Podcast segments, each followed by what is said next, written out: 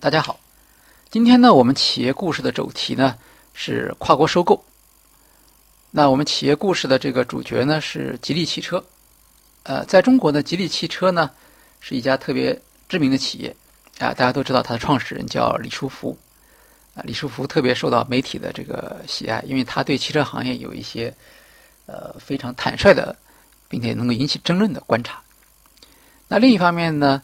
呃，吉利频频在媒体上得到报道，还有一个主要的原因呢，是因为吉利特别擅长组织跨国收购。每次跨国收购，大家都有很多的这个议论。呃，实际上，吉利并不是一家就是很老的企业啊，它是一九九六年才得到汽车生产的这个许可证。啊，作为民营企业，那在中国能够获得汽车生产的这个许可证呢，是并不容易的。二零零四年。吉利汽车在香港上市，在香港上市呢，呃，对吉利很重要，因为香港上市之后呢，它就可以在海外进行融资，而融资是成功实现国际收购的一个前提。那么在这之后呢，吉利有了呃不少的收购项目，比如说二零零六年啊，吉利收购了这个英国的一家叫猛童控股公司，呃，这家公司做什么呢？它就是生产英国的出租车，像伦敦街头上跑的那种，呃，那种那种。古典款的那种那种出租车，特别大的那种出租车，这就是这家公司生产的。二零零九年呢，吉利收购了澳大利亚自动变速器公司 DSI 啊，变速器是汽车里面的一个核心的这个配件。呃，二零一零年呢，吉利收购了沃尔沃汽车。二零一七年，吉利收购了马来西亚宝腾和宝腾下属的这个英国的超跑叫莲花汽车。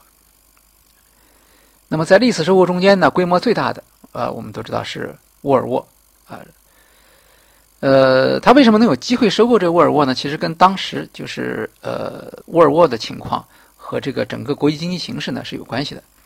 零八年的时候，二零零八年的时候啊，这个沃尔沃汽车呢，当时连续亏损三年，当年的亏损高达十五亿美元。那么那个时候呢，沃尔沃呢是福特旗下的公司。那作为母公司呢，福特因为在美国也遇到了这个金融危机啊，所以他自己也很困难，那么没有办法来来帮助沃尔沃，所以在这种情况下呢，他就只好只好收购，只好去找一家公司来收购它。呃，当时因为在在这个市场上出现金融危机以后，大家都很困难，所以呢，这个竞购的人很少啊。像二零一零年的这个吉利呢，就用十五亿美元的价格呢，收购了这个沃尔沃汽车百分之百的这个股权。那收购之后呢？大家都知道，收购一个企业，呃，一个比较大的问题呢，就是整合。啊，一开始呢，吉利其实是比较慎重的，啊，吉利是把沃尔沃和吉利分开来。呃，因为两家公司，就是无论从品牌的价值，还是从这个实际的这个车的品质上来讲，差距都很大。直接进行这个整合，其实是很难的。呃，但是呢，在别的方面呢，其实已经有一些合作了。比如说啊，这个是财务方面，像在收购沃尔沃之前呢，这个吉利曾经向这个中国的国开行啊、中国进出口银行啊，当时想融资嘛，那那个时候这些银行都拒绝了，啊，因为他们不太相信，就是吉利能够成功的收购沃尔沃。呃，但是收购了之后，沃尔沃的财务就合并到了这个整个吉利集团里面去了，那整个吉利集团的这个财务这个地位就不一样了。所以从那以后，二零一二年开始，国开行，哎，反而开始跟沃尔沃合作，比如说，呃，给了沃尔沃三十亿欧元的这个这个这个信贷额度，啊，帮助沃尔沃进行债务重组，是吧？二零一四年呢，吉利也获得了中国进出口银行两百亿美元的授信，啊，那这样的这个收购，明显在财务上出现了一些效果，呃，第二个效果呢，就是双方联合采购，是吧？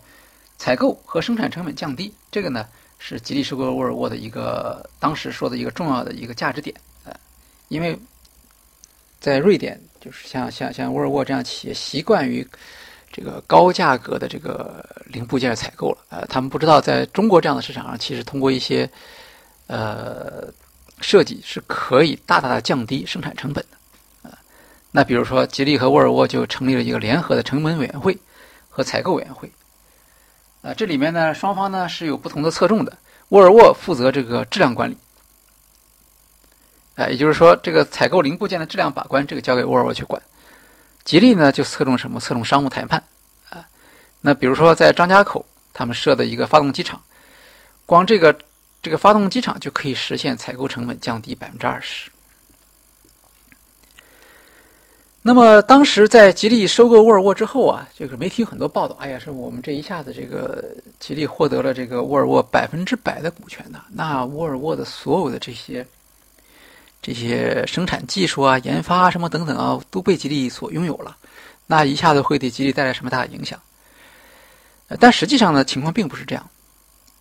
虽然吉利收购了沃尔沃啊，但是呢，在这个收购合同里面呢，其实是有一些协议的，比如说。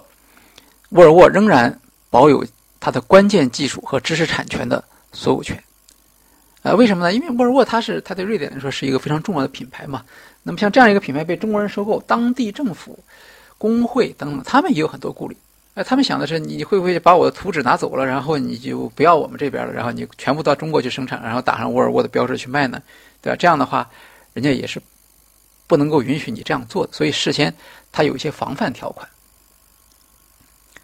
比如说，这个他们两家在在这个收购了以后，沃尔沃对吉利其实，因为他自己有一些保有这些技术嘛，所以他要对吉利合作的时候就要授权。但是一开始沃尔沃其实不太愿意授权。比如说，吉利最想要的这个沃尔沃的发动机技术，那么当时沃尔沃方面就不太同意授权。啊，为这个事情李书福还很很不高兴，但是他也没有办法。呃，吉利呢，因为想到呢，他首先他他这个收购之后，他要想这个能够持续的经营下去呢，他就要必须注意维护好和沃尔沃的工会啊、管理层啊和当地政府的这种关系。所以当时在收购完成之后啊，虽然吉利拥有百分之百的股权，但是在八个董事会的席位中间，吉利只占了两个。然后收购了之后呢，也只有中国区说是吉利是。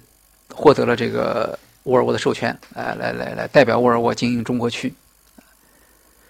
那么，除了董事会以外，吉利几乎就没有向沃尔沃派出过高管。那听起来好像是很软弱，是吧？我你是一个百分之百股权的股东，但是你你既然没有对他们进行这种强烈的这种整顿嘛，但这背后其实是是有原因的，因为像这样的一个中国的这个这个没人听说过的一个一个品牌。依靠它的财务资源，收购沃尔沃这样的一个著名品牌呢，其实大家都有很多顾虑的。在这种情况下呢，呃，吉利和李书福方面呢，其实采取了一种就是，呃，隐忍的这种态度来观察机会。那么后来呢，当然了，这个毕竟是一家人嘛，是吧？他还是要给一些技术的，比如说，二零一二年，呃，沃尔沃给了吉利三项这个技术，但这些技术都属于沃尔沃淘汰的。比如说，它这个中型汽车的平台啊，汽车内部的这个空气质量技术啊，还有安全领域的一些技术。那么，即使是这样呢，对沃尔沃，沃尔沃对于吉利也是有帮助的啊。二零一五年呢，吉利有一款产品叫做博瑞，这个博瑞这个产品其实就是就是靠的是这个沃尔沃转让给他的这个技术。呃，但是呢。呃，吉利当然不能以以此为满足了，他还是想寻求更多的机会来获得这个沃尔沃的技术。那么后来呢，呃，被他找到了一个机会，像二零一二年的时候，当时沃尔沃呢是想开发一款呢，呃，一个平台啊，那么所谓的这个紧凑型的车型，就是比较小的这种车嘛，他要开发一个车体架构的平台。那平台呢是汽车行业里的通常的这个做法，呃，就是说开发一个平台，那多多款不同的车都可以在这里面来来用。但是沃尔沃我们知道它是一个产量不是特别大的一个企业，所以它专门开发一个平台呢，它它它分摊成本的时候，它的数量不够嘛。哎，这个时候呢，机会就来了，所以李书福呢就提出来，说这个这样吧，说我们两家联合开发，啊，钱由吉利方面来出。沃尔沃呢，你只要出这个技术就行了，我们双方各占百分之五十的股份。平台开发好了以后呢，大家都可以用。好，这样呢，二零一三年，吉利和沃尔沃呢就成立一个叫联合研发中心。这个研发中心在瑞典。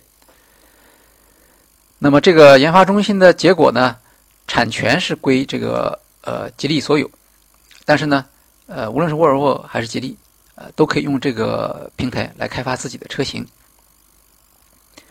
到了二零一六年的时候，吉利在市场上推出了一个新的产品，叫做领克 SUV。那这个领克产品呢，就是用这个平台呢开发出来的。呃，领克它的市场定位呢，它是介于这个吉利和沃尔沃之间，它算是一款中档的这个车。那这里面也有也也有一些考虑啊，就是它为什么不用吉利，也不用沃尔沃，而用了一个新的品牌，是吧？这个品牌呢，呃，它是由吉利和沃尔沃共同创立的，其中呢。这个沃尔沃呢持有百分之三十的股份，那么我们看到了这个领克，也就是沃尔沃有股份的一个企业。那这样的来呢，领克就可以使用沃尔沃的底盘、发动机、变速箱。那么没有采用这个吉利的好处是什么呢？就避免这个沃尔沃方面过于过于敏感嘛，对吧？那那我是一个新的品牌，用了一些你的技术。呃，我不用吉利的品牌，直接用你的技术，我是用这个领克的品牌，而领克品牌也算是你持股的这样一个一个一个一个东西。那领克呢，呃，在国际市场上呢，它强调自己是所谓的欧洲设计研发、全球制造销售。那么在欧洲市场上，它可以得到沃尔沃的支持，就是比如说那个维修啊、服务啊、展示啊等等，是吧？啊在国内呢，领克呢实际上是就等于是。借用沃尔沃的这个技术能力吧，来跟合资公司的这样的一些品牌呢来进行竞争，呃，呃，因为大家知道，就是说在在 SUV 领域中的国产品牌往往是呃打不过这个合资的品牌，但领克呢，它是一个合资的品牌啊，所以它在国内市场上是这样一个定位，在国际市场上呢，它又不直接跟沃尔沃来进行竞争，同时它可以分享沃尔沃的这个渠道，这是第二步啊。那么，经过这么多年的磨合，我们看到啊，从呃一零年到一七年啊，经过七年之后啊，那么双方呢就建立了一个相互的这种信任。在这种相互信任基础上呢，二零一七年呢，这个沃尔沃和吉利呢又合作成立了一个叫做宁波时空方程技术有限公司。那这家公司呢是沃尔沃和吉利各持有百分之五十的股权。但这不是一家这个生产型的公司啊，这是一家什么呢？是一家研究型的公司。它的特点是什么？它把吉利、沃尔沃所有的技术都放在这个里面去了。啊，也就是说，为了一个技术和开发这个技术，专门成立一家公司。这家公司是由双方各占百分之五十的股权。那这里面放了些什么东西呢？这里面有沃尔沃的这个核心的汽车平台架构，有它的发动机的技术，是吧？有吉利刚才我们提到的那个紧凑型车型的平台架构，还有变速箱技术，以及他们未来下一代纯电动汽车的平台也放在这个里头去了。合资公司开发出来的新技术和知识产权都属于合资公司所有，那么技术呢就授权给吉利控股旗下的所有品牌使用。那也就是说，像沃尔沃可以用，像领克可以用，像其他的吉利品牌也都可以用。然后呢，这家公司还负责下一代新技术的研发和零部件的联合采购。那么这家公司的性质，其实我们就看到就非常明显了。那沃尔沃其实在一步一步发生这个改变。一开始，他是拒绝授权，对吧？到后来部分的授权，到现在把沃尔沃和吉利的这个知识产权放在一起。当然，在这个过程中间，沃尔沃并没有完全丧失它的控制权，它仍然有。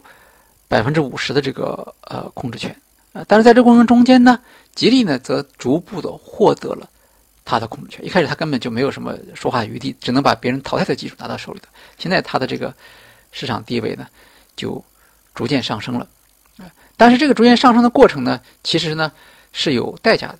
所谓代价就是吉利要保持克制啊，因为你如果过于激进的话，那可能未必对于提升你。吉利的品牌有大的帮助，但是却可能把沃尔沃的品牌它的价值来进行降低。那将来双方会怎么样呢？它这个技术出来之后，是吧？他们的双方品牌是怎么样来进行市场上的定位呢？啊，这个呢，我们还要看未来，呃，吉利和李书福在这里面是怎么样做的。那么在今天的这个企业故事中间呢，我们回忆到的故事呢，重点在于收购一个国际品牌。和获得它的知识产权是两回事情。那如何保证这个国际品牌不被稀释？这里面呢，啊，需要有一定的这个时间，也需要有一定的合理的这种安排。在这个方面看起来呢，其实呃，吉利是相当成功的。反例也是有的，比如说上汽集团曾经收购过韩国的这个双龙汽车，双龙汽车的 SUV 是非常有名的。那么当时上汽汽车是百分之百收购。啊，那么当时当上汽汽车想要学习它的这种汽车技术的时候，那遭到了韩国方面的强烈的这种反对，甚至发生了围堵中国大使馆进行抗议的这种事情。最后，上汽汽车以很大的一个亏损啊退出了这个双龙集团。可见呢，未来在国际收购中如何处理好知识产权的这种收购和知识产权的这种转移，这个呢是。呃，企业需要特别关注的一个话题。今天的企业故事就到这里为止，谢谢大家。